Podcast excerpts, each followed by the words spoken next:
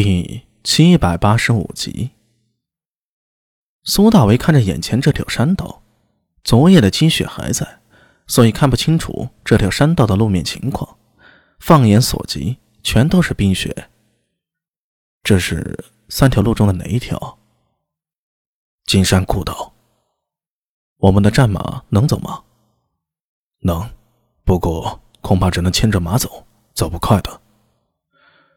战马身上拖着衣甲武器，还有干粮，不能扔下，慢也得带着。苏大为说着，没有急着下令追赶，而是向着阿什纳刀真说道：“如果你是那伙突厥人，你怎么选？”啊！阿什纳刀真没想到苏大为会突然这么问，愣了一下，他指着前面的金山古道说道：“从痕迹看，这些人并没有带马。”如果没有马的话，我会选择走金山古道或者放羊坡；有马的话，就走金山口。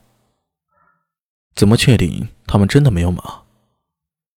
因为昨日山脚下，我们已经发现了两匹被他们放跑的马，确实是突厥马。然后根据一路的踪迹猜测，应该是没带战马。至于为何不备马，我猜是山路难走，带了马也没法提高速度。索性不带，更方便翻山越岭。而且到了金山南面，就是西突厥的地盘，他们出了山，自然便有马。不带马的话，你猜他们身上会多少干粮？翻过金山到南面，迟则三天，快则两天。依我看，最多带上一天的口粮就够了，轻便点。何况这山里有的是食物，饿不死。听阿什那道真这么说。苏大为点了点头。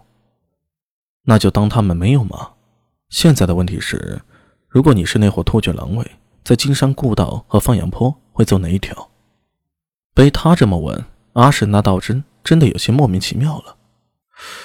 当然是走金山故道啊，这条路没有放羊坡那么陡。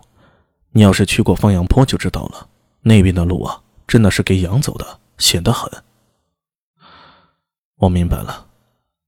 苏大为捏了捏眉心，但是我们的对手是狡猾的狼，他们会按常理走吗？呃，你的意思是金山故道这边可能是他们故意留下来的假痕迹？有这个可能。苏大为的目光顺着古道一直往前，蜿蜒的山路在白色的积雪中一路深延，渐渐的消失在视线尽头。阿山大道人，如果你是突厥狼尾。这两条路，哪条更适合设伏？阿什那道真脸色一下变得严肃了。你是说他们可能在前面伏击我们？不是可能，而是一定。苏大伟的声音越发缓慢下来。我有种感觉，这次的对手他们的胆子很大，他想吃掉我们。如果是这样。阿史拿刀针，把手指放在嘴里，打了声呼哨，这是集合的哨音。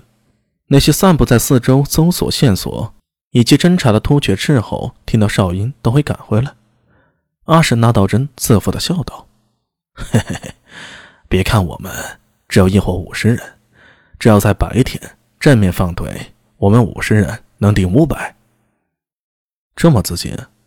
哼，那是当然。”我手下的都是老兵，也是精锐，不缺钱。阿什那道真的笑容透着几分邪性，嘿嘿，有钱就能配最好的刀、最好的衣甲和装备。如果那伙狼尾只能在前面等着，我要他们崩碎牙的。盏茶时间后，所有人都聚齐了，看向前方的山路。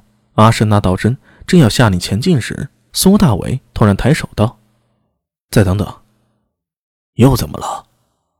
阿史那道真有些急了。我们离他们本来就差半天的路程，一直在这儿磨蹭下去，只怕人都跑光了。不对，不能急。苏大伟捏着眉心，在路口左右走了几步，转头向阿史那道真问道：“如果他们不在这条路怎么办？如果我们猜错了怎么办？走错了路会不会被他们逃掉？”呃，大不了就分兵吧。阿史那道真抬头看了看天色，看着太阳一点点升上去，眼看就快到天中了，他的脸庞透出焦虑。阿米，这次任务立了军令状的，咱们可不能耽搁，分两个队，一兵二十五人，你和我各带一队，这样行了吧？放心，我们有准备，二十几个人也足以对付一两百的敌人，那伙狼尾最多也就十几个人，不会更多了。